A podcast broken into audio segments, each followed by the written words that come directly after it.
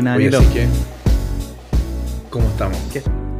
Bien, bien, todo tranquilo, Sí. relajado. Estuve con Sí. los chicos, con los niños jugando en la mañana. Y ahora ya acá en el trabajo, pero todo tranquilo. Para O sea, en realidad aburrido ahora, subiendo, subiendo boletas, sí. Subiendo boletas. haciendo contabilidad. a Actualizándome, nadie- sí. A nadie le gusta hacer eso. Yo no sé cómo la gente Sí. disfruta hacer, hacer contabilidad. Oh, sí, a mí tampoco, pero bueno. Mi Y papá es contador. nada en contra de ellos, nada en contra de ellos de todas maneras, pero los admiro. No, no, mira, mi papá es contador y yo lo, vi toda, la- lo he visto toda la vida eh, haciendo balance, haciendo el tema del impuesto, del IVA y nunca entendí de dónde viene la- el gusto por, por esa parte. por lo menos en mi, en mi- en mi genética no estaba. Así que, em, eh, ¿cómo se llama? Sí, sí que no. Te entiendo Pero bueno, totalmente. sí, ahora estaba haciendo, estaba revisando subtítulos ahora de unos videos que había hecho para YouTube. ¿Ya? Entonces ucu- uso una aplicación que se llama maestra.ai. Que de hecho, para los que pueden estar escuchando les puede interesar. Tú subes el video, automáticamente te lo subtitula y tú le puedes elegir el idioma y automáticamente te lo traduce. Maestra. Entonces puedes Ya, traducir en varios idiomas y ahí, y ahí Ujú. mismo tú, tú le pones play y puedes ir revisando el subtítulo, puedes ir cambiándolo si es que lo hizo mal. Y si cambias el inglés, cambia automáticamente las traducciones también. Y después puedes exportar en distintos formatos para subirlos a YouTube o donde tú quieras. Súper útil y es, es barato. Ya. A ver. Claro, porque cada subtítulo que yo subo, cada, perdón, cada video que yo subo a YouTube, lo subo con los subtítulos ya en inglés, español, portugués y ruso. Ruso. ¿Por qué ruso? Y Hasta el portugués encontré todo el sentido del mundo, tenemos, ruso. tenemos, ¿En serio? es que tenemos harto público ruso también allá, sí, de Ay, Ucrania. Rusia. Entonces, tenemos una rusa voluntaria que ella revisa todas las traducciones para fijarse que estén bien. Listo. Y eso es lo bueno, que la, la plataforma también tú puedes agregar distintas personas para que ellos sean como revisores. Entonces pueden ir a ver Sí. las traducciones, hacen cambios.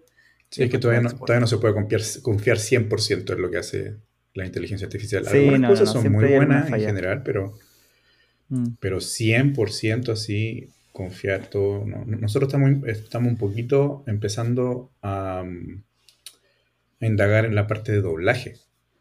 Doblaje mm, em, con inteligencia artificial. Y hay una... Sí, hay unas que son re buenas, que incluso Sí, te modifican sí. la- el movimiento de la boca. También, esa, esa no, todavía no, no la he probado porque creo, creo que todavía está en beta, si no me equivoco. Y em, Mm. hay otra que se llama, no es tan conocida, pero es muy buena, se llama Rask, con K al final.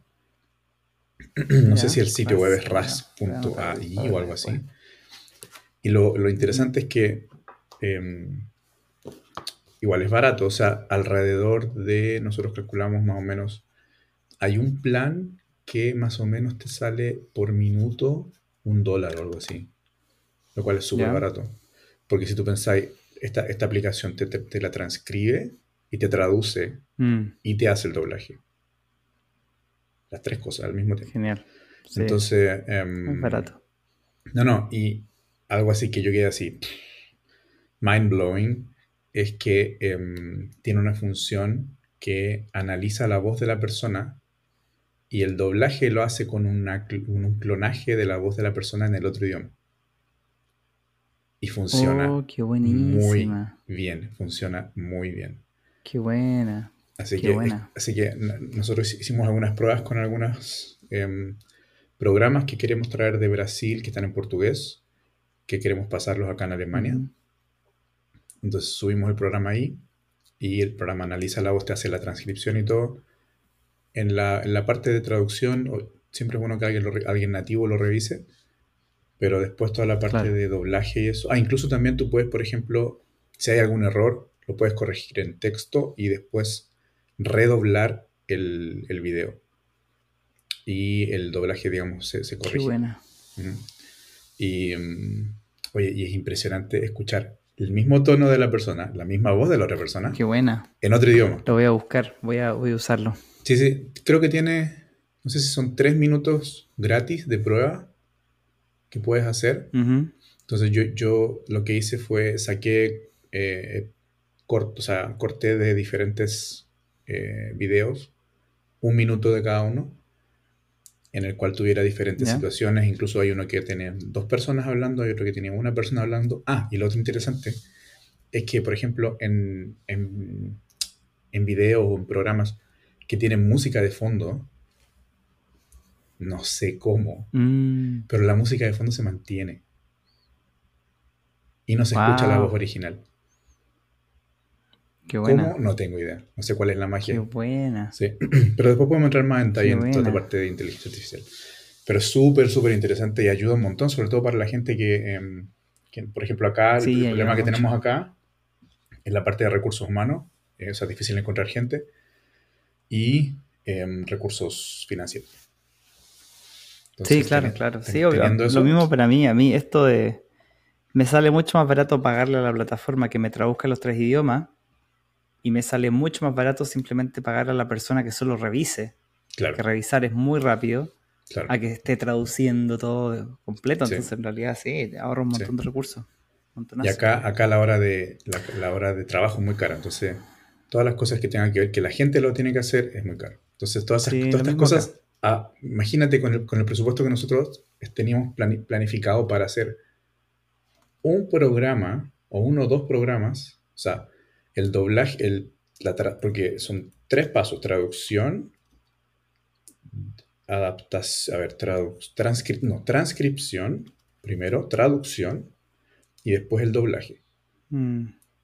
Para hacer esas tres cosas, mm. con presupuesto de dos programas, podemos hacer más o menos 500 horas. Porque, son, porque el presupuesto para dos programas era más o menos 500 euros. Y con, con eso puedes comprar 500 minutos en esta herramienta. Y si eso lo divides en programas, tienes, no sé, 10, 20, depende de, depende de los mm. minutos. Así que no. Claro. Muy bueno, muy bueno. Qué bueno.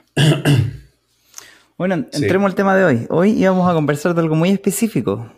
Sí. Que al, parecer... Eh, Mira, ya como que estaban todas las cámaras casi, casi parejas. Ajá. Y algo sucedió que ahora una quedó así como pum, con algo que todo el resto no tiene. Se disparó. Esta semana yo escuché muchos comentarios y leí muchos comentarios así tipo de, este tipo, así como, em, como un antes y un después en el mundo de la fotografía, la cámara que viene a revolucionar el, mercado, mm. qué van a hacer las otras marcas ahora la verdad que esta cámara ha generado mucho, mucho, mucho, mucho, mucho movimiento en todo este, este tema.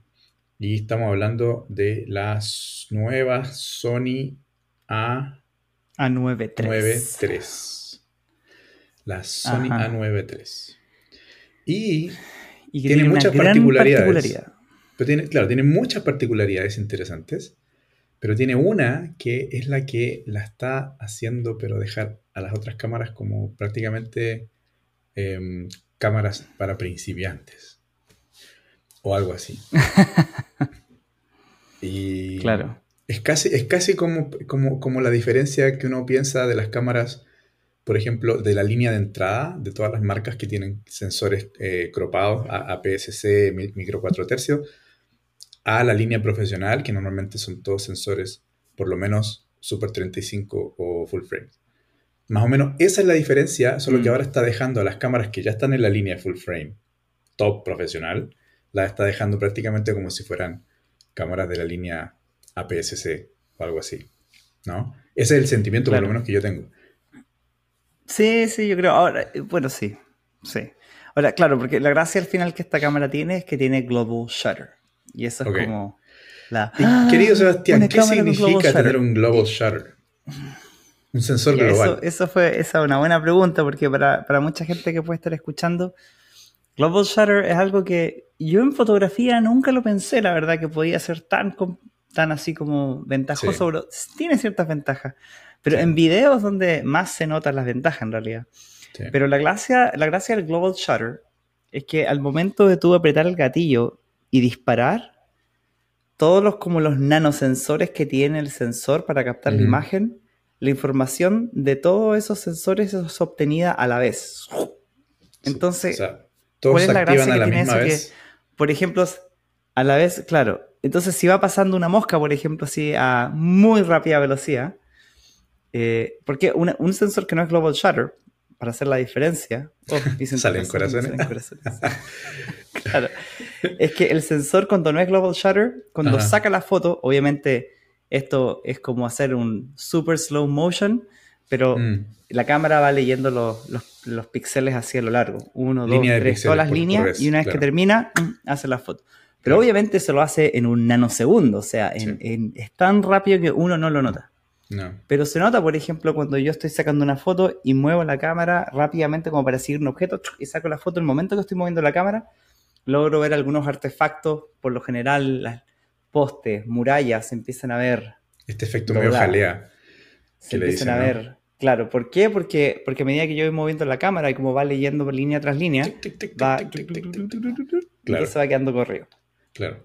Y en video eso se nota muchísimo, más que en fotografía. Y también se nota mucho, o sea, nosotros en particular no somos ese tipo de fotógrafos, pero, la gente que, captura deportes, por ejemplo, em, claro. Eh, normalmente tienen problemas con eso. Y, em, o, sea, igual, a ver.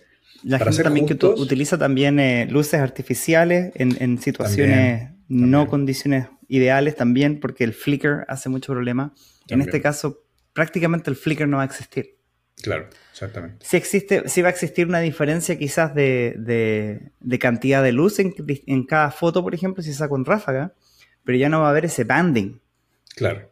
Sino que la luz que había simplemente se toma inmediatamente y el flicker no va a producir bandas de distintas exposiciones a lo largo del cuadro. La frecuencia va a importar menos. Es una sola exposición distinta. Exacto. La frecuencia en la cual, en la cual esa, en esa o sea, todos los dispositivos que en emiten... Esas cosas se nota.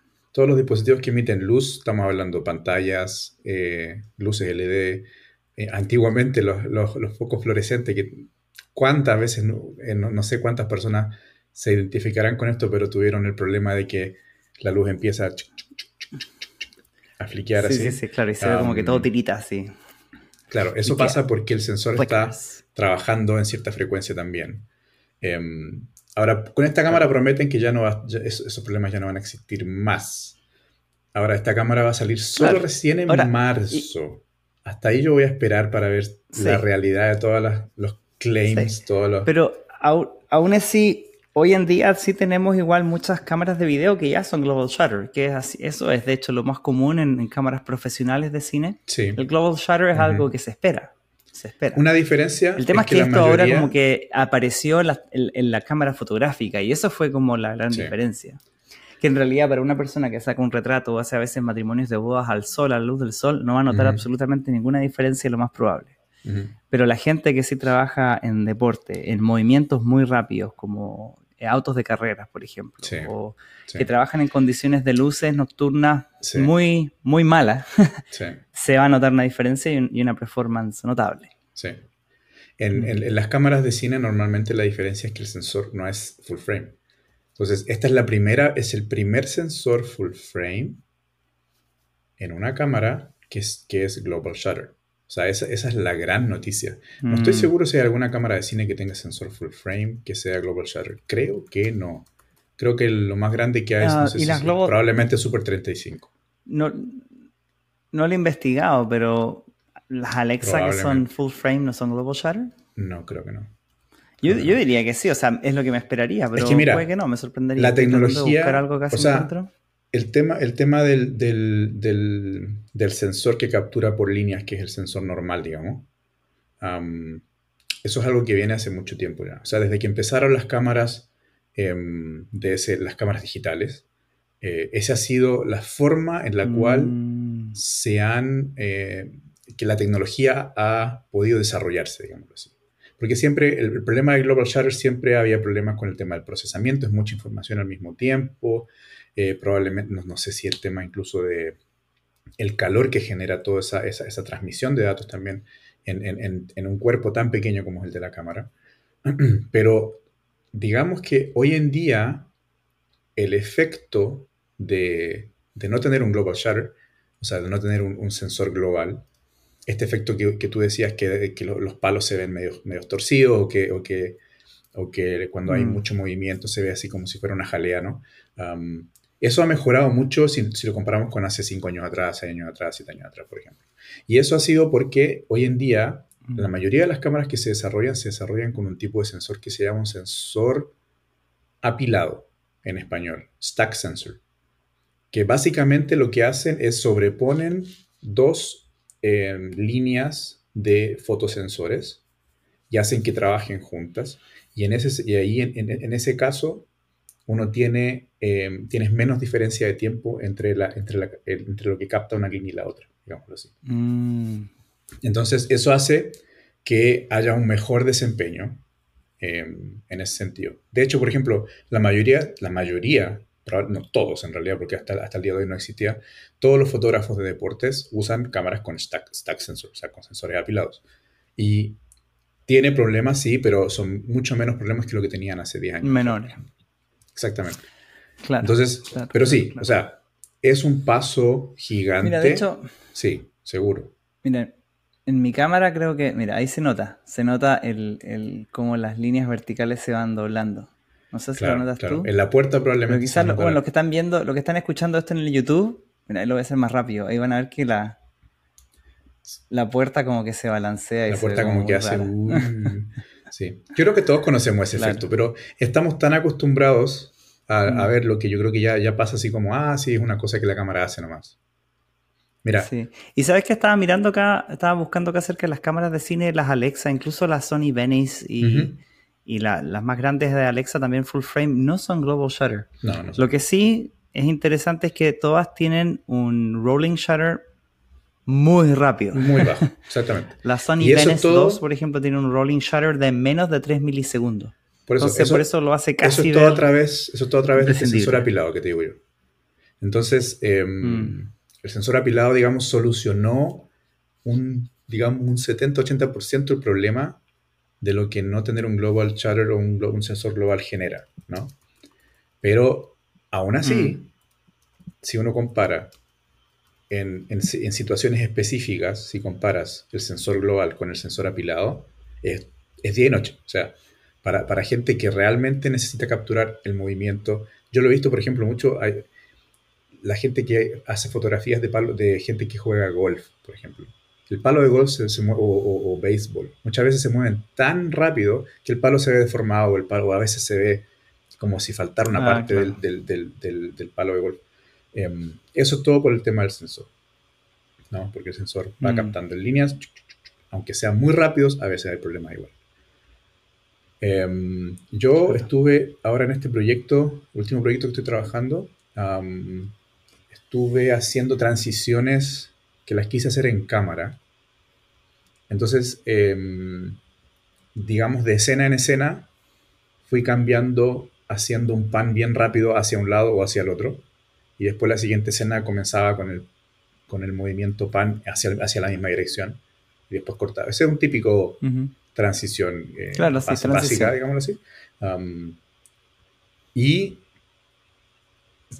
en, esta situación se nota mucho el rolling shutter, o sea, el, rolling, el, efecto del rolling shutter, o sea, que todo se ve torcido, todo se, o sea, cualquier cosa que había en el camino se ve, se ve para el lado, así, para el otro lado. Eh, y como dices tú, en video, en video va a hacer mucha diferencia, mucha, mucha diferencia. Sí, mucha diferencia. Ahora. Interesante, ¿ah? Sí. Ahora, lo gracioso es que ya, Global Shatter y todo lo que quieras, pero es Sony. y me apesta el color de Sony. no, lo usaría igual. nosotros en general, nosotros no somos fans de Sony, nunca lo hemos sido. Hemos intentado, yo por lo menos, a ver, nunca intenté de verdad cambiarme 100%, pero sí he usado cámaras Sony varias veces. Y siempre he tenido lo mismo Sí, igual. Y, em, sí. Sí, recuerdo que estuve en, una, producción que estuve en Costa Rica durante un mes. Estuve usando una A7S2 cuando salió en su momento. Sí. lo usé durante un mes haciendo video y fotografía.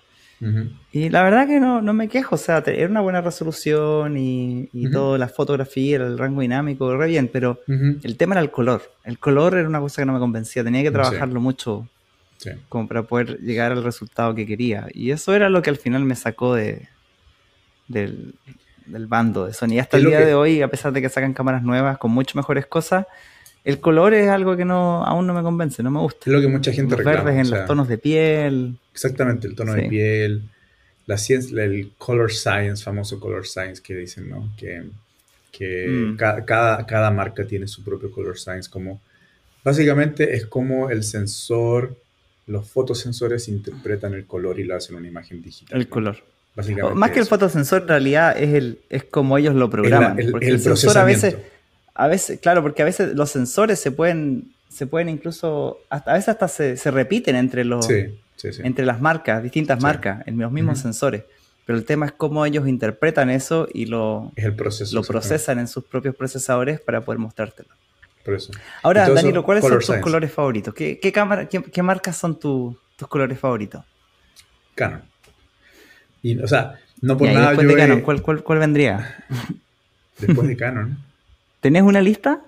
¿Tienes una lista o sería solo Canon? ninguna? A ver, a ver. De las cámaras que yo he usado y que he usado em, no solo una vez, sino que varias veces, digamos, o sea que he tenido un poco de experiencia. Digamos que ha sido Canon. Mayormente eh, eh, he grabado casi siempre con Canon. Em, Panasonic y Sony. O sea, tres marcas han sido las que yo he usado más. Em, te puedo hablar de, bueno, Canon, mm, el único problema que tengo con Canon muchas veces es el precio de las cosas. Y, o sea, a veces siento que se guardan un poco algunas especificaciones de más en las cámaras o algunas em, características en las cámaras y las guardan para cámaras que son un poco más profesionales, profesionales o de cine y... Ok, pero entiendo, entiendo por qué lo hacen. Panasonic tengo dos experiencias. Tengo una con una cámara de, digamos, de entrada, de consumo popular, digámoslo así, como la que en su tiempo fue la GH4 y la GH5. Y tengo también experiencia con cámara de cine, que sería la Panasonic EVA 1. Y mm, las dos experiencias son completamente diferentes. Completamente diferentes. Mm. En su momento, la GH4, em, yo venía de, estar grabando todo el tiempo con la Sony 5D eh, Mark III. Y, por algunos proyectos, Canon, exactamente. Y por algunos proyectos, en algunos proyectos usé la GH4. Y fue así. Horrible. Porque venía de un sensor full frame a un sensor micro 4 tercios, ¿ya? Y no es solo el tema de, em, para mí no fue solo el tema del tamaño del sensor o de que, de que los lentes se veía cropado, que señor, porque uno lo puede, con los lentes uno puede jugar, digamos, con ese tipo de cosas. Pero físicamente, físicamente la cámara está captando menos luz, por lo cual tiene menos información. Es así como funciona, es ciencia, o sea, es, 2 más 2 es 4. Entonces, un, sensor más grande capta más información. Y más información no, solo, no solamente se traduce en más luz, en, en, digamos, en el brillo de la imagen, sino que se traduce en la nitidez, se traduce en los colores, se traduce en el rango dinámico, ah, se traduce en todo lo que la cámara hace, en todo lo que la cámara capta. Tiene mucha menos información. No por nada, por ejemplo, las cámaras que son de, de formato medio tienen ese look tan especial cuando, cuando, cuando uno ve una foto sacada por una Fujifilm o una, em, una em, mamilla, una, Hasselblad. ¿no? O sea, no por nada la gente que trabaja en revistas de moda o en revistas de gran nombre sacan fotos con cámaras de formato medio. Mm.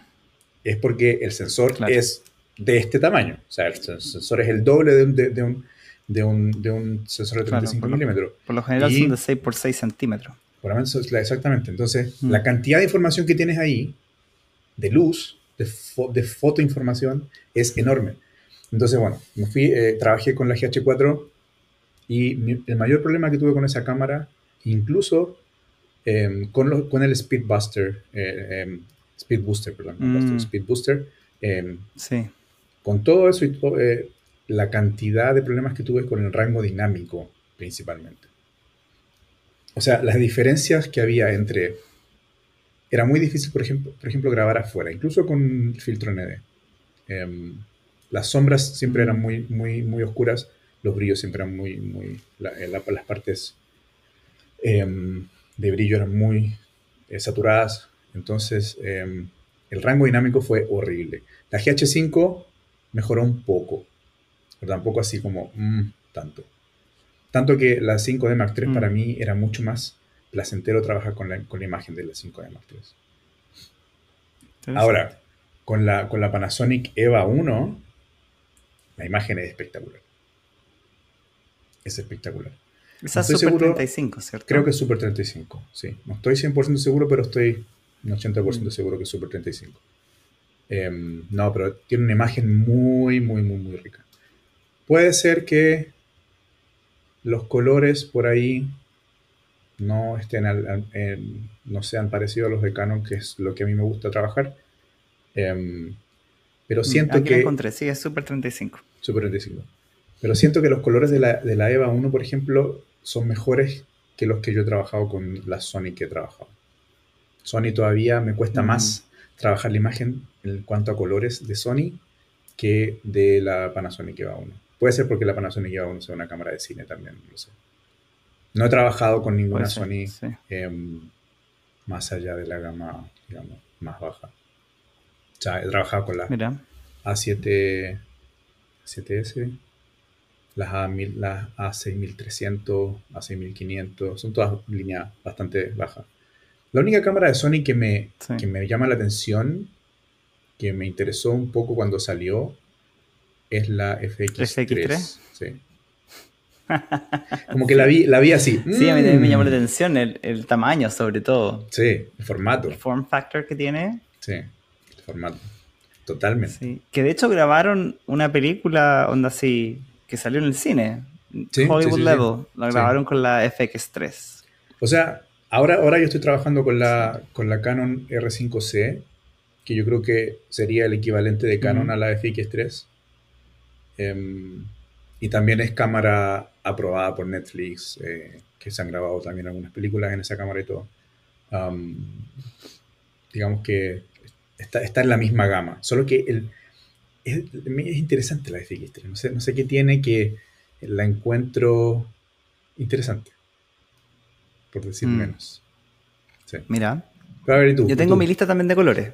Para mí es Canon, después Panasonic y después Fujifilm. Te- Tenemos parecido. So- Sony ni siquiera entra en la lista. Achuta, Completamente descartada. completamente Ahora, descartada. Yo no tengo nada, no tengo nada en contra de Sony tampoco, o sea, quiero dejarlo en claro. Es a mi gusto, a mí simplemente no, no, no me sale, no trabajar Sí. con ella para mí es perder tiempo. Hay otras personas que aman Sony y con el color saben cómo manejarlo y la verdad que he visto resultados espectaculares, también he pero, visto un resultado pero a mi workflow no, no, Sí, o sea- no, no no es una cámara para mí. Para mí, digamos que cuando yo estaba trabajando con la 5D Mark III, que de paso yo trabajé unos 6, 7 años con la 5D Mark III, am, cuando digamos, había mucha gente que ya había empezado a grabar en 4K con la GH5 y no sé qué, y en ese- Claro. época creo que estaba la, la Sony A- A7S también, había empezado a recién salido, qué sé yo. Pero los colores que me entregaba la 5D Mark III eran tan lindos y, y la calidad de la imagen también, que se- Sí. la- digamos que Casi como que no hay que hacerle nada. seguí trabajando con ella en Full HD, sin slow motions, nada, o sea, porque en esa época, o sea, la 5 de Mark III era una cámara que del 2011, Claro, em, sí. sin slow motion, sin, sin Full HD con 60 frames ni nada de eso. Seguí trabajando con ella en, a nivel profesional y siempre, nunca me falló, jamás me falló. Me acuerdo que en esa época, cuando recién salió la A7R, creo que fue, nosotros fuimos en una, a un viaje, eh, tuvimos que ir a Galápagos. Y mm, yo, me- yo fui con mi kit de, con la 5D Mark III, humildemente, con mi cámara, creo que eso fue como el 2015, 2016, debe haber sido el 2015. Entonces, digamos, una, cámara de cuatro años ya, cuatro o cinco años de uso, em, Full HD, sin slow motion. Ahí estaba. Eh, fui con mi kit de la, de, la 5D Mark III y había otra, otra persona de otro equipo que iba junto con nosotros también, que fue con una 7A7R, creo que fue que había recién salido y estaba, creo que grababa en 4K. Actual. Resolución, no me acuerdo, porque la A7R se enfocaba en, los megapíxeles, ¿no? Y todo. La R, la R, sí. Sí, la R. Claro, en megapíxeles. Y yo me acuerdo que, o sea, y esto fuera, o sea, fuera de los colores, fuera de todo el tema, la cantidad de veces que esta, esta persona tuvo problemas que la cámara no le prendía, se la apagaba, no sé si era porque se sobrecalentaba o simplemente el firmware no, era, no estaba bien actualizado, no tengo idea. Tenía, tuvo problemas con, los, con algunos lentes. Sea, la cantidad de veces que él tuvo problema con su cámara y que yo estaba con mi humildemente antigua abuelita Sony, eh, Sony eh, Canon 5D Mark III firme, trabajando, tipo cero, o sea, nada. O sea, en ese momento yo dije, uh, bueno. Caballo trabajo esa cosa. Claro. Y en esa época, mm. en esa época una de las cosas que me gustaba de Canon era que yo entendía que muchas veces, por ejemplo, ellos que Canon se demora en sacar algunos algunas características como 4K, eh, slow motion y qué sé yo. Pero mm. la, cámara es algo en que yo puedo confiar. Yo sé que no me va a fallar, por ejemplo. Yo sé que tuvieron mm. problemas ahora con la R5, que se sobrecalentaba mucho y qué sé yo. Yo lo sé. Lo solucionaron con la R5C. Pero em, yo creo que igual Sony en, este en estos últimos 5, 6, 7 años ha avanzado un montón. Y mm. hoy en día, o sea, ellos hacen, a mí, a mí me llama mucho la atención. Em, creo que fue en Instagram, a ver, déjame, déjame buscarlo en Instagram. El anuncio que, que sacaron fue tan em, orgulloso, digámoslo así. ¿Dónde está Sony? ser Sony Alpha. Ah. ay, no me acuerdo. bueno, voy a intentar buscarlo acá. Em, pero básicamente. mientras, buscas eso, sabes que mi papá, yo recuerdo que mi, mi, papá estuvo trabajando.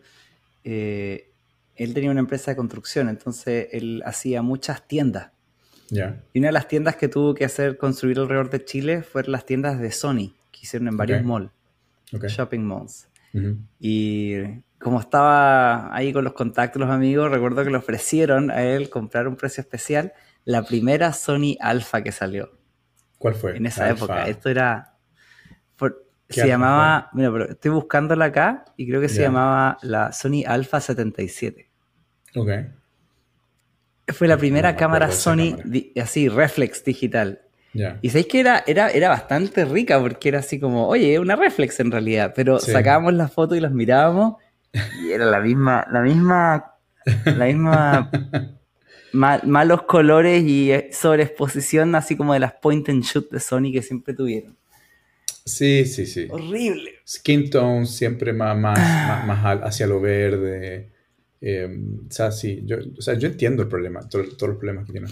No encuentro el post, pero básicamente decía eh, algo así como, ah, como nosotros dictamos la, la, industria, nosotros dictamos el futuro, eh, nosotros ponemos vanguardia, una cosa así. O sea, ellos se orgullecen bastante en que ellos son normalmente, y ha pasado bastantes veces, yo lo sé, y eso le, o sea, le doy crédito a Sony por eso, que ellos sacan muchas características de las cámaras que son innovadoras. O sea, por tú, en, su en, su momento la, A7S, mm. con el tema de, la sensibilidad en, baja luz, fue revolucionario. O sea, después de eso, todas las mm. cámaras lo, que intentaban hacer era estar a la par con la A7S. Todas las cámaras estaban intentando a la, par con la A7S. Mm. Yo creo que ahora con esta cámara va a pasar lo mismo. O sea, todos van a intentar en, en lo máximo posible tener un sensor global. Y yo creo, yo mm. creo, yo creo que de todas las marcas, la que le va a seguir ahora con eso va a ser Canon. No creo que Canon se quede atrás. Hay rumores, hace rato yo vengo escuchando los rumores de la R1, que aún no sale. Dicen que mm.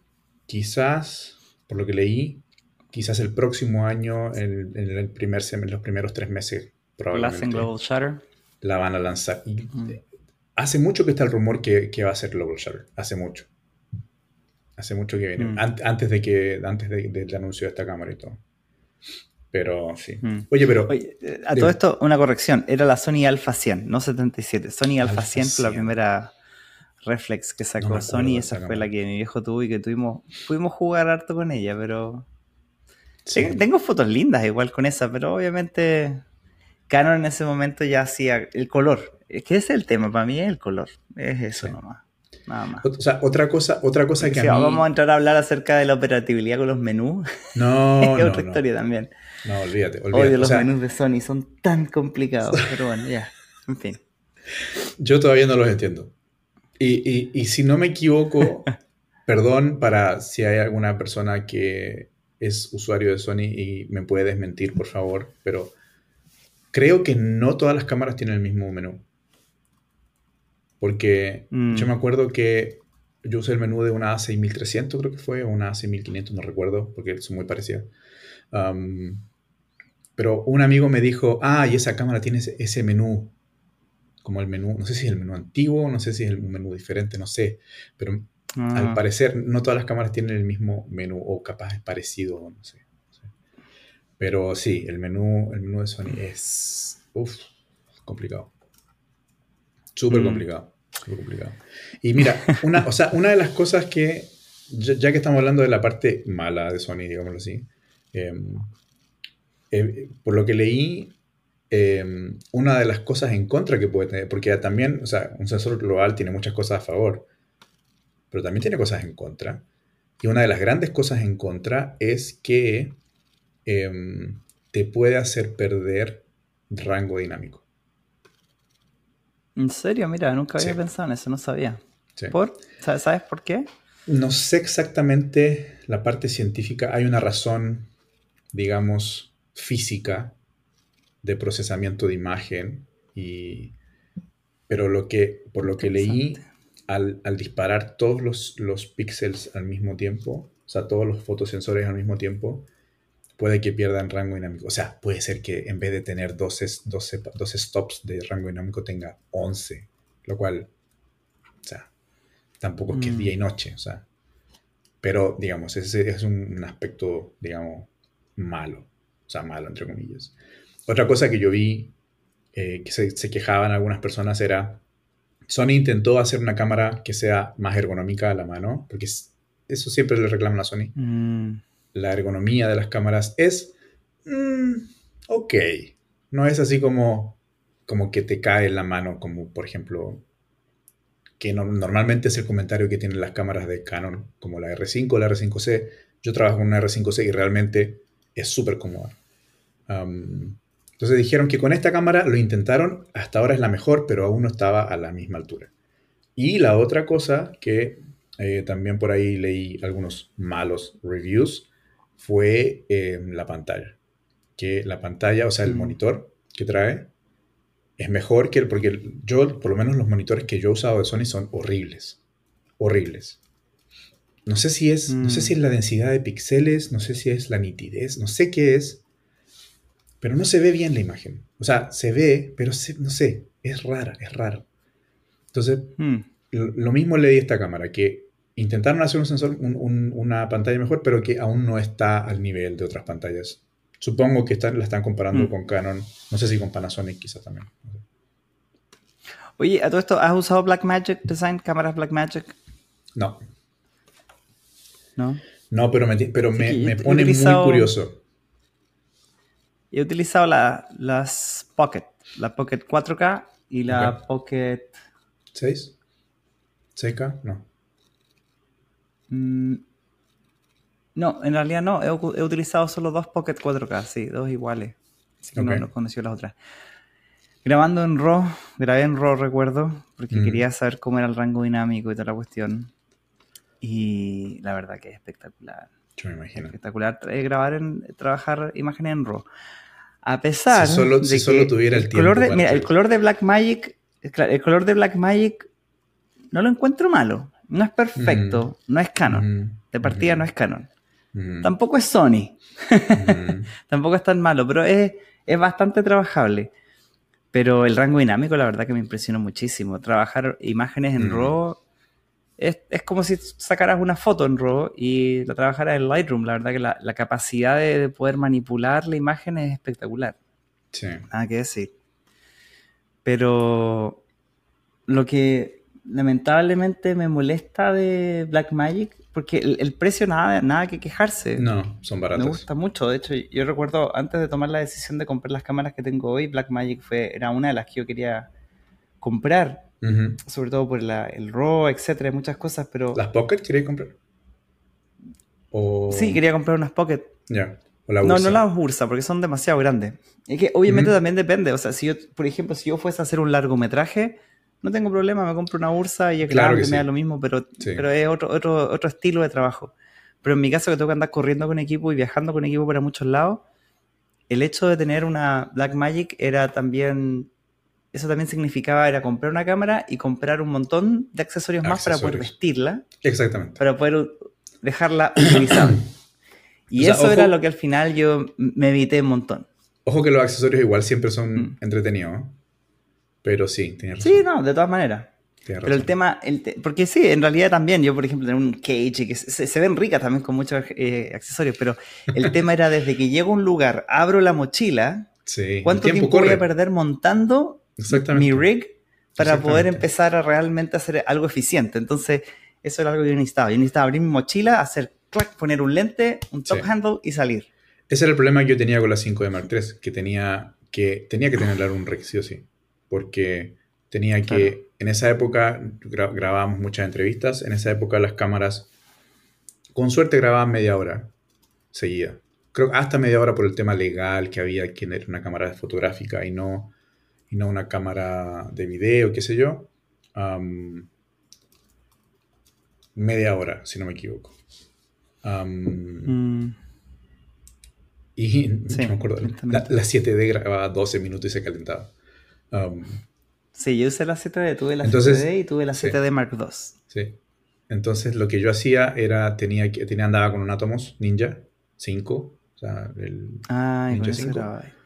Y grababa ahí porque, claro, o sea, ahí podía grabar lo que me diera el disco duro, que normalmente eran, no me acuerdo cuántos teras, no, gigas en esa época, no. ¿Y sin corte? No se cortaba entonces. No se cortaba, no, no se cortaba. Mm. Básicamente la cámara, o sea, básicamente yo usaba el sensor de la cámara, salía HDMI, salía limpia, 8 bits porque la 5 de no trabajaba con 10 bit- 10 bits, pero el, el Ninja sí podía grabar hasta 10 bits. Entonces salía, salía 8 bits limpia, HDMI al Atomos y bien. Y ahí me grababa normalmente en ProRes. Entonces sí, Mm. sí o sí tenía que tenerlo en un rig. Y ese es el problema de siempre, que uno tiene que sacar la cámara, poner... Porque también estaba todo en una mochila. Yo intentaba dejar lo máximo posible armado, pero significaba Claro, ponerle el, el átomos encima, la batería. Normalmente yo le, le tenía un V-mount también, porque si no tenía que andar cambiando la batería, 3, 4, 5 baterías. Cada rato. Creo que dependiendo de la grabación, cuando grababa entrevistas y era más largo, le ponía un V-mount. Si no, intentaba mantenerlo lo más liviano posible para andarle trayendo en la mano.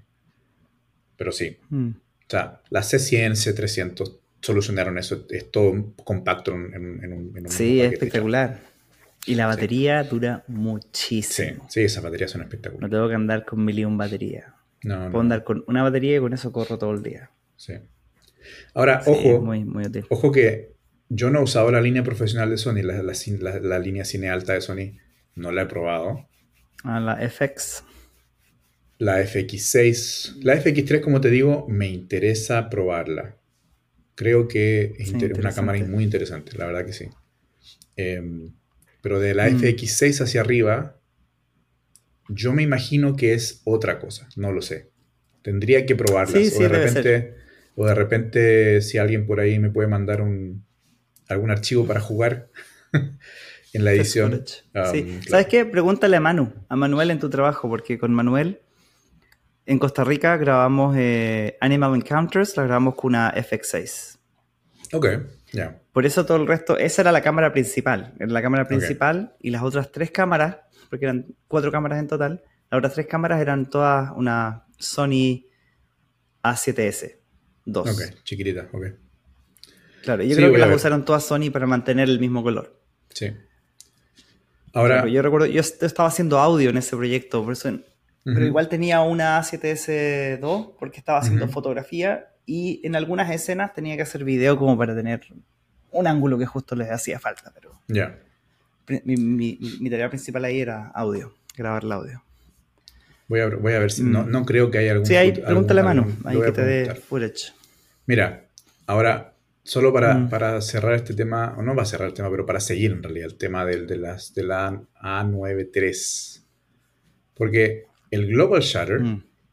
sensor global, es una de las, digamos, eh, características que se consideran como wow, ¿no? Hay, tiene otra, o sea, esta, esta cámara está como llena de sorpresas. Una es eh, la cantidad de fotos que vas a poder tomar seguidas en RAW, sin corte. Son 100 120 fotos por segundo. Eso es lo que ellos dicen. Mm. 120 fotos por segundo es lo mismo que grabar slow motion a 120 frames Claro. por segundo. Claro, claro. Y cada foto es una foto en RAW. claro. Supongo que eso tiene que, también tienes que tener el- una tarjeta que te aguante eso, una tarjeta rápida, muy rápida. Y dicen ellos que el buffer de, Sí, de al, la al- cámara... al menos de que ellos tengan un... O sea, tiene un buffer Claro, que eso es debe ser. Debe ser que tengan una- un almacenamiento de buffer bastante Sí. grande para poder hacer Tiene, eso, seguro. Pero yo supongo, yo supongo que también, o sea, si uno le pone una, una memoria SD, cualquiera no te va a funcionar. Probablemente no. Pero con las, con las que recomiendan Mm. ellos, seguro que sí. Y yo vi, vi, vi muchas pruebas y es igual que un video en RAW, pero son fotos, básicamente. La otra cosa que también está muy buena, que esta me interesa mucho a mí, incluso no sé si de repente esto me interesa más que el Global Shutter, eh, es eh, la capacidad de, cuando sacas la foto, creo que son, creo que es un cuarto, un cuarto de segundo o por ahí, antes de que sacaste la foto, la cámara también lo capta. O sea, tiene un Sí. pre, una, un- Sí, tú digamos, dice que lo podéis configurar entre 005 segundos y un segundo. claro. O sea, Entonces- puede ser hasta un segundo antes de, de tomar la foto. O sea, imagínate, imagínate la cantidad de veces que uno dice, uy, me perdí la foto, oh no, Eh, no alcancé a sacar Mm. la foto. Bueno, mucho, puede ser que esta, esta, esta función te salve ahora, sobre todo para la gente, Claro, en varias situaciones. sí. la gente que hace deporte, la gente que de repente capta vía salvaje, esas cosas así. Eh, no, Mm. súper. Imagínate. Eso, a ver, Sí. ¿qué más? Bueno, Y mira, graba, graba ah, 10 bits 422 ujú, y por el HDMI puedes grabar 16 bit RAW. 16 bits. ¿Qué onda la bola? Es un monstruo. 16 bits. Wow. Cuánta cantidad de información de color. Sí, es un, montón. No, impresionante. Mm. Impresionante. Pero bueno, ahí vamos a ver cuando salga, vamos a ver los reviews de los más famosillos ahí en YouTube, de lo que van a hacer, la van a poner al extremo y vamos Sí, a ver qué tal funciona. es lo que yo vamos estoy- a ver también los errores que tiene, etcétera. es lo que yo estoy curioso. Vamos a ver qué Porque, pasa. por ejemplo, digamos que en la, en la cancha, como dice el, el dicho, en la cancha se ven los gallos. Cuando, porque en, en Mm. el día de prueba, obviamente, con todas las pruebas que en un espacio controlado, donde toda la gente puede sacar las fotos con- que, que uno, digamos, en los espacios que Sony diseñó, digamos, es fácil quedar asombrado. Pero en terreno, cuando la gente empieza a usarla en, en situaciones reales, donde la cámara se calienta, Sí, donde la po. cámara... vamos a ver cuánto dura la batería Vamos a al ver final. todo eso, exactamente. Eso vamos a, vamos a verlo recién el próximo Sí. año, porque sale creo que recién en marzo, si no me equivoco que sale. Sí, dice coming, a ver, acá en VIH dice coming soon, y, pero no dice cuándo. Mm, sí, sí. Ah, mira, estimado, dice fecha estimada de shipping 21 de febrero de 2024, así que tenemos para rato. Febrero. Por eso, fines de febrero, sea probablemente principio de marzo. Y para la gente Mm. que vive, digamos, en, lugares que no son Estados Unidos, va a ser después. o sea, Seba, tú vas a tener el Mm. privilegio de poder tenerla antes si quieres, o si no, bueno. Sí, mira, de repente quizás cuando salga la podemos arrendar acá, porque aquí tú arriendas, mm. te la mandan por correo y después tú la devuelves por correo. Entonces le podemos arrendarla para jugar ahí, hacer unas pruebas y... Sí, la verdad que la devolvemos. Estaría interesante. Y de paso uno prueba, digamos, una de las últimas Sony, porque yo como te digo, las anteriores, las que yo he probado, no sé, que no son la, más, la mayor, la más alta gama, ni las últimas tampoco, pero siempre he tenido mm. problemas en ese sentido. Pero Seba, a ver, la pregunta del millón. A ver. Mira, a ver, es tu pregunta espérate, millón? espérate, espérate. Antes de eso, otra cosa que yo quiero dejar claro, porque no sé si vamos a hablar de nuevo de esto, pero una de las razones por la cual yo uso Canon también es porque tengo mucho menos trabajo en postproducción. Ah, sí, tal, cual, yo la misma razón. Y gran parte de eso es por los colores. Color. Incluso si grabo en log, la interpretación del color a, rec, a, rec 709 es muy buena. Em, entonces, y eso me da mucha, mucho menos trabajo en edición, muchísimo menos trabajo. No tengo que, no tengo que rescatar imágenes, por ejemplo, que me pasó con otras cámaras. Claro. y el problema es que tanto tú como yo tenemos tipos de trabajo que nos, no nos dejan trabajar con, digamos, por ejemplo, con RAW o con, no sé, si yo tuviera una red, por ejemplo, en el trabajo, no sé si mm. tendría el tiempo para trabajar con la imagen de la red, para empezar. O sea, el tiempo ni el espacio de, datos, pero el tiempo que te da de procesar. Mm. Primero, el, el, computador que tienes que tener para poder trabajar esa imagen es uno, ¿no? Sí. Otra es la cantidad de datos que te consume en la parte física de, almacenamiento. Mm. Y el otro es el tiempo que le vas a dedicar a trabajar esa imagen. Mm. Por todas esas razones, yo trabajo con Canon porque me da la menor cantidad de trabajo en postproducción. Me encantaría poder tener el tiempo de poder agarrar una imagen en RAW de una mm. red o de una Blackmagic pero no tengo, nunca he tenido ese tiempo y no sé si lo voy a tener. Quizá para algún proyecto sí, no lo sé. Mm. Mira, interesante igual lo que estáis comentando porque yo con Red he trabajado solo en producción, no en post. El rescate, ¿te acuerdas la, que, la, película que grabamos para la iglesia? Fue la primera que hicimos, no muy buena la película, la verdad. La segunda fue mucho mejor. Pero esta la grabamos con Red. Red Pero eso, una red. Eso es un problema. era un Red Dragon, creo. Es un problema del guion y no de la parte técnica, ¿no? Sí, pero fue también porque nos limitaron mucho ahí con el guion. bueno, ya, en fin, no voy a entrar con esa historia, ese otro, tema. otro día. Ese otro tema. Pero grabamos con una red y con un juego de primes de cine canon. Y bueno, la verdad que utilizarla, porque yo estuve trabajando en producción, no fui el director de fotografía ni tampoco el camarógrafo, pero sí a veces jugaba con ella y es bien rica es bien rica. O sea, súper fácil de usar, eh, muy, muy, muy rica. Jugué con algunas imágenes, recuerdo que a veces me llevaba algunas, después de que terminaba el día de trabajo, a veces me llevaba algunas imágenes para jugar la casa, así. Y, y, bien. Pero sabes que hoy en día no, he probado una red con el, por ejemplo, yo ahora tengo el, eh, tengo un Mac, un M1 Max. Y por lo que he escuchado, con las imágenes de red, 4K, 6K, tú metes el RAW en DaVinci y no hay ni lag en el preview, cero problema. Blackmagic, la misma cosa, sí en RAW. Eso sí he trabajado. Yo he trabajado aquí con la vez que utilicé las Blackmagic, las Pocket, grabando en RAW. Edité aquí con mi M1 Max y sin importar cuánto yo le hacía la imagen, hacía play así, pero volando. En ningún momento tuve ningún delay o drop frames. No, perfecto. Ni un problema.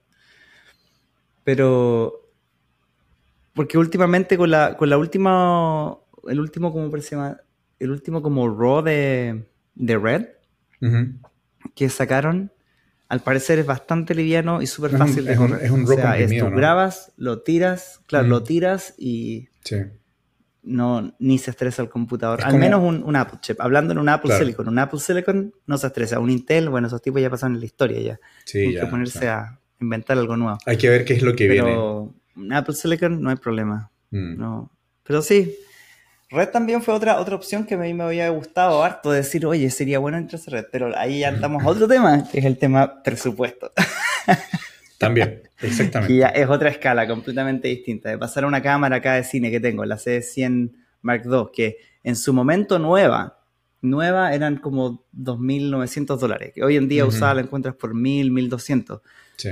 Pero red y aparte de los 6.000. O sea, ya de pasar a una cámara red a tener cuatro de las C100 y yo no, no- no necesitaba una, necesitaba trabajar con al menos tres.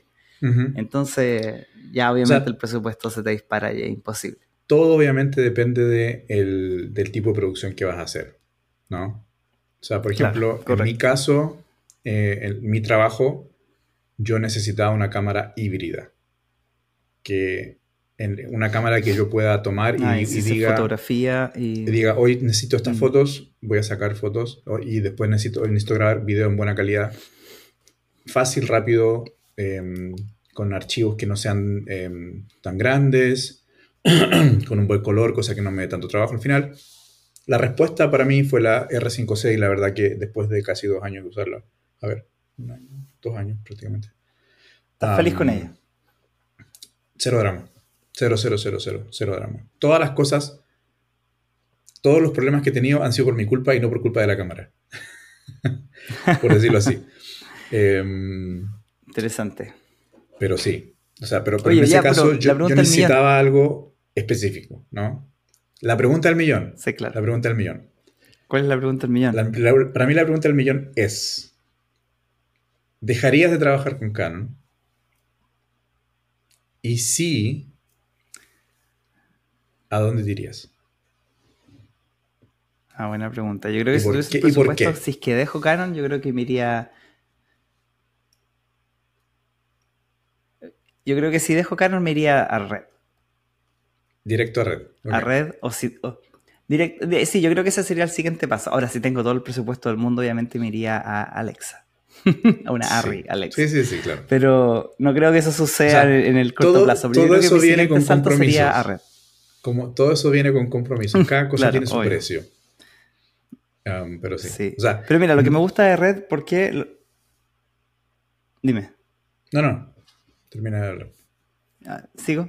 Sí, sí. Que lo, que me gusta de Red es que eh, a pesar de que es, es muy rica profesionalmente, es modular, me gusta que sea modular, que sea un cubo, que tú puedas adaptarla fácilmente a, a tu necesidad, puedes poner una manilla por donde sea o, o distintos lectores de tarjeta, me gusta que sea modular. Es pequeña comparada con otras cámaras de cine a su nivel, Ujú. pequeña. Eh, y el color me gusta, el color me gusta mucho. La verdad que yo no tengo nada de quejarme del color de red. O sea, yo creo Sí. que entre el color de red y el color de Canon, no, no, no cuál decir cuál es mejor. Yo encuentro Sí. que ambos son muy buenos. Los colores de piel son preciosos en red. Mm. Yo he visto muchos proyectos en los cuales usan ambos. Mm, O sea, he visto proyectos en los cuales usan combinado red y Canon, por ejemplo. y Canon, Eh, ponte, ponte tú Sí. una, una red, una red cómodo y una C200, por ejemplo. O una C70. Mm. Y sí, mira, yo recuerdo que, por ejemplo, para, para Libertos, la película Mm. Libertos, usamos una Panasonic Varicam LT. Es de cine, sí. es gigante, es Sí. como de este tamaño la cuestión. Es lo que yo te iba a decir con las Harry. al hombro así, si Sí. quisiera. Sí. Claro, excepto la, la Alexa, la Alexa Mini. La Alexa Mini, es ok. chiquita. Sí, sí. Sí, es una, es una excepción. Es gigante y todo. La imagen es exquisita. Me encantan los colores rango dinámico precioso, pero es demasiado grande.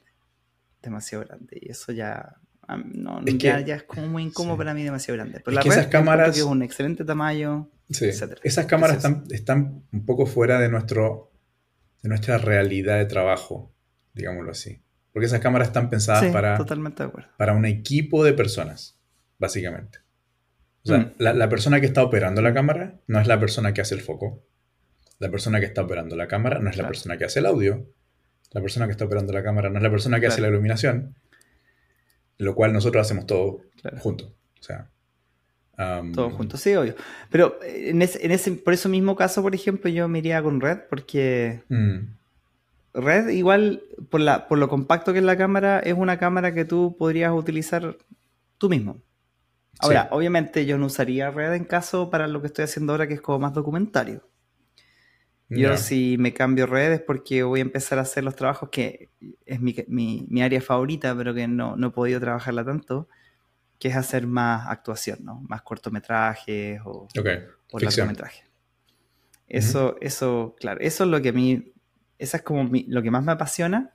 Y si me hiciera ese salto a red es, exclusivamente por ese uso, que por lo general es una sola cámara y nada más. Y tienes el, todo el tiempo necesario para poder producir lo que tú quieras producir. No tenés que estar corriendo por el evento. Ahora, eso igual involucra un mm. equipo de gente, ¿no? sí, pero, yo, estaba quizás no tanto para la cámara en sí. No, o sea, yo estaba en grabaciones de ficción y normalmente, o sea, tienes, está el, operador de cámara, normalmente no hace foco, sino que hay un foquista. Sí, claro, no lo tenéis. Y a veces quizás puede ser que, haga iluminación también, esas Sonido, por supuesto que no. pero sí, mm. sí. Ahora sí, interesante, interesante lo que sí, Obvio, obvio, obvio, sí. Claramente es para trabajar con un equipo. Sí. Pero yo, igual creo que Red, en, cierta, en cierto sentido, es bien flexible y quizás te puede también dar para hacer documentales. Depende cómo la. sí, yo creo que también, sí. De hecho, hay, de hecho, hay gente que la usa para documentales. Mm, sí. sí de hecho, hay gente que lo usa, sobre todo la, la Komodo, que es chiquita. sí. Ojo que la. La Komodo es chiquita, bien flexible. Acá estaba, acá estaba leyendo la red como 6K. También tiene un Global sí, Shutter. Como 5000 y algo. También tiene Global Shutter. Sí, solo que es Super 35. Sí. Solo que es Super de hecho, hay, dos, hay dos redes que son Global Shutter. La Komodo y la. Ay, ya se me olvidó ya. La tenía por acá en la lista de Global Shutters. Pero ¿sabes qué? A mí el sensor Super 35 no me molesta tanto.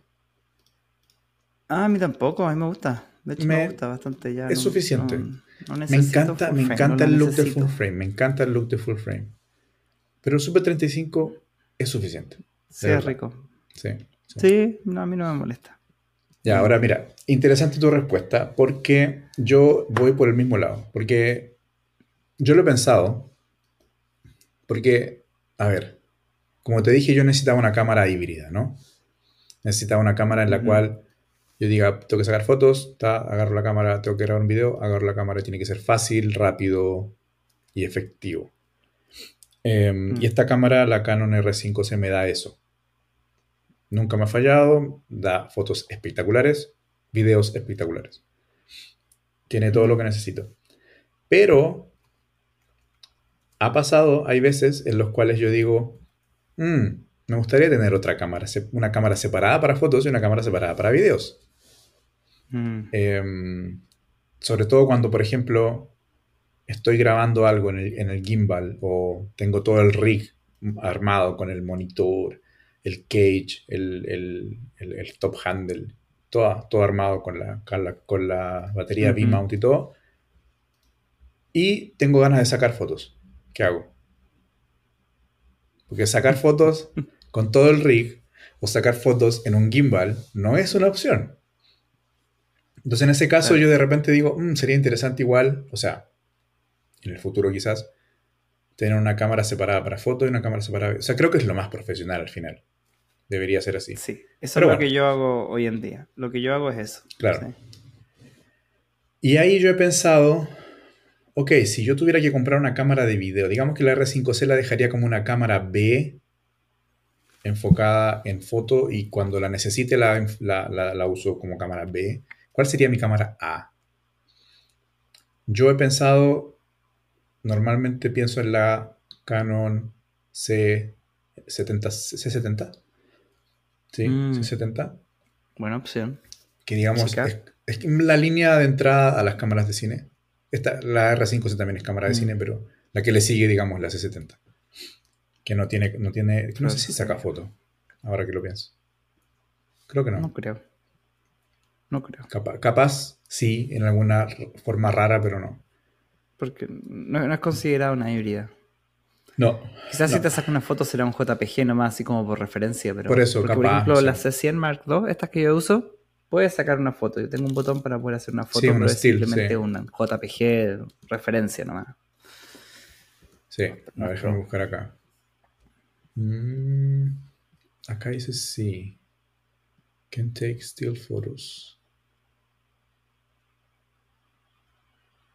Es, es, sí, es parecido a lo, que tú dices, exactamente.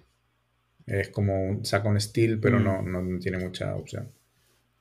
Esa, esa, sería, esa es como que lo, que yo siempre he pensado. Ahora, si, si, la pregunta es si fuera, si tendría que ser fuera de Canon, yo creo que me iría por, por el mismo lado tuyo. O sea, por la parte de color y, que, y la parte que se parezca a la imagen y que después las pueda trabajar juntas también, creo que Red es lo más parecido.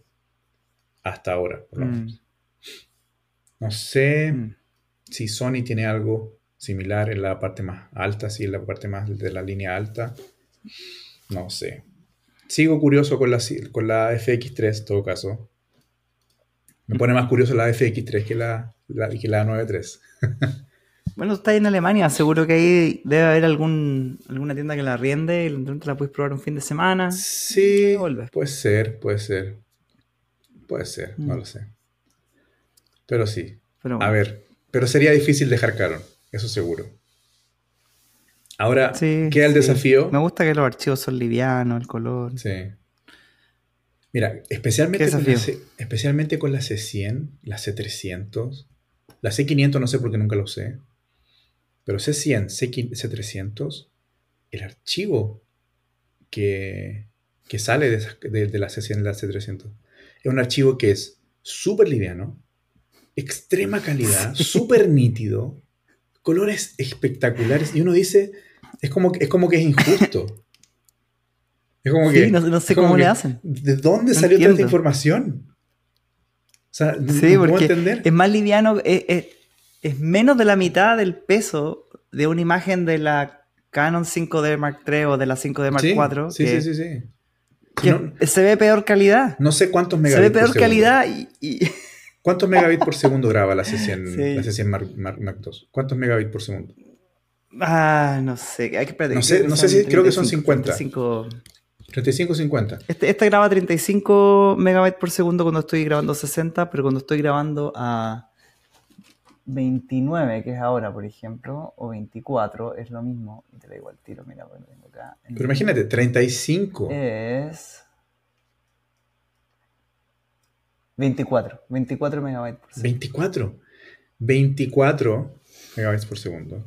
Y después tenemos cámaras como la nueva Sony A9 III que se jacta de que graba 600 megabytes por segundo. Megabits, megabytes, disculpa. megabits. ¿Megabytes? ¿Megabytes o megabits? Ahora, ahora me, me, entró la duda. No, megabytes, megabytes. Megabytes, megabytes, exactamente. Sí. O sea, sí, megabytes. vamos a comparar 24 o 30, 35 contra 600. O sea, sí, todo bien. Genial que grabe a mm. todos esos megabytes. Pero en la práctica, al final, la C100 te entrega una imagen que es súper trabajable, es súper nítida, súper, súper bonita a los ojos, y lo hace con 35 megabytes por segundo. Eso, eso, para mí eso siempre fue así. Me llamó mucho la atención también. Yo no sé qué magia hizo Canon con esas cámaras, pero es impresionante. Y, en DaVinci a veces yo la hago, la, la reviento a veces con, con, cambios en color, curva, y es 8, todo. Y, es 8, es 8 bits. Y, y, no, se, no se estropea tan fácilmente. Un poquito de reducción de color y perfecto, ah, precioso. Por eso, yo no sé. Sí, yo no sé cómo le hacen. No sé por qué, yo creo que no sé por qué lo hacen tampoco, porque podrían haber hecho lo mismo por último en, la, en, la, en las Canon, en las DSLR. ¿Para qué hacer un archivo tan grande en la DSLR que se ve peor que en la otra que es más liviana? Pero bueno, no sé, no tengo idea. Bueno, en la 5 de Mark III yo tenía... Por entrevistar a estos tipos de Canon. La 5 de Mark III creo que grababa 50 megabits por, megabytes por segundo. Y, mm. y cuando yo comparaba la imagen con la de una C100, estaba cerca, pero la, la de la C100 tenía esa, esa no sé qué. Porque no sé si es la nitidez o si es la textura de la imagen. No sé qué es lo que es, pero es diferente. Era diferente. Y yo no nunca lo pude entender. Mm. ¿Cómo, teniendo una, tasa tan baja de megabits que te, entrega una imagen tan nítida y tan bonita? buena. ¿no? no sé. Pero bueno, yo decía, el desafío que queda es, aunque no nos gusta Sony, yo creo que hay que probar. Quizás la línea más alta capaz nos puede interesar un poco más. No lo sé. Yo estoy seguro que, la, que las cámaras, la A6300, A6500, la A7, mm, no sé, no sé, la verdad no sé, no me convence, no me convence para nada. De la FX3 mm. para arriba, tengo que probar. Ese es el desafío que queda mm. y no sé. Ojalá que lo pueda hacer. No sé si lo voy a poder hacer, pero ojalá que lo pueda hacer. Si alguien me quiere prestar una FX3, acá estoy. Puedo mandar mi dirección para que me la manden. sí. Buen punto. Bueno, ¿cuánto tiempo llevamos ya conversando? Una hora diez. Sí, yo creo que ya estamos. Y bueno, también nos quedamos esperando a, ver, a ver qué es lo que hace la industria, qué es lo que hace Canon, qué es lo que hace Panasonic después de, esta. Sí, eso. De esta cámara revolucionaria, como dicen, ¿no? Y mm, yo, yo creo que se vienen cosas muy interesantes. Estoy muy entusiasmado por las sí, cosas. Sí, sí. La tecnología está avanzando ah, de una forma así espectacular. Mm. Solo para el beneficio de nosotros. Sí, ojalá. ya, pues. Así que, ahí quedamos entonces. sí. ¿Qué, ¿Qué, iba a decir? Bueno, un abrazo entonces. No, iba a decir que también por el beneficio de ellos, porque a veces te ponen una gran innovación y te cobran mucho más, pero al final la innovación no te hizo gran, gran cambio, ¿viste? Sí, pero. Global a Shutter, a pesar de que ha dado mucho que hablar, no sé qué tan útil va a ser la práctica, sobre todo para gente más común y corriente. Para el que busca el uso específico, donde justo el Global Shutter, el Rolling Shutter falla, bien, pero para los que no, puede que ni nos demos cuenta. Eh, pero bueno, ya no sé. Es, es lo que yo te decía, o sea. Vamos a seguir dando. Las cámaras hoy en día tienen eso de una forma solucionada hasta un 70-80% de, de, tal forma que no te moleste tanto. Entonces no sé, o sea, hace mucho ruido esto de sí, Global Shutter. Es un avance técnico espectacular. Quiero verlo en el mundo real, a ver si esto va a funcionar y va, y va, y digamos, no, ya veo que después de un mes van a un montón de noticias, eh, los sensores pararon de funcionar, se sobrecalienta, qué sé yo, no sé. Porque pasa, muchas veces pasa mm. que lanzan un producto, lanzan una cámara y hay muchos problemas que vienen después que no los habían considerado. Entonces, mm. esto es muy curioso por eso. Pero sí, tienes mm. razón. O sea, esta es una cámara que está enfocada en un nicho. Y es la parte de nicho, sobre todo deportivo y que necesitan esa, esa imagen ultra rápida. Ah, que de paso también. Creo que, creo que tiene un, un shutter máximo de 80 mil, creo una cosa así. O sea, 80 mil. Sí, 80 mil. 80.000, o sea, un segundo dividido en 80.000. Eso es, lo, eso tan rápido, lo más rápido que puede sacar una foto. O sea, es algo, pero así. Una, frac, frac, una milésima de fracción de segundo. Es una, 80 milimésima de fracción de segundo. Pero bueno. Y la otra, y la otra cosa. Pero mira, de todas maneras, lo, lo más probable es que cuando salga van a haber muchos casos de uso y nosotros vamos a ver ah, mira, nunca se me hubiese ocurrido y seguro nos va a llamar, nos va a sorprender en algunas cosas. Eso es lo que me entusiasma también del resto de, la, de que las otras compañías van a intentar ponerse a la par y ahí los que ganamos somos nosotros, mm. creo. Pero como, tiene, tú tienes razón, o sea, todo tiene un precio, pero aún así no son los precios que eran antiguamente, que eran inaccesibles. Hoy en día yo creo que está un poco más ah, de regular. de, todas maneras. De todas maneras. Así que bueno, vamos a ver cómo, cómo se desarrolla este tema en el futuro. Y por ahora, bueno, quedamos acá. Un abrazo, compadre. Bueno, compadre, un, abrazo. Contigo. Y hablamos la próxima vez. Nos vemos. Chao.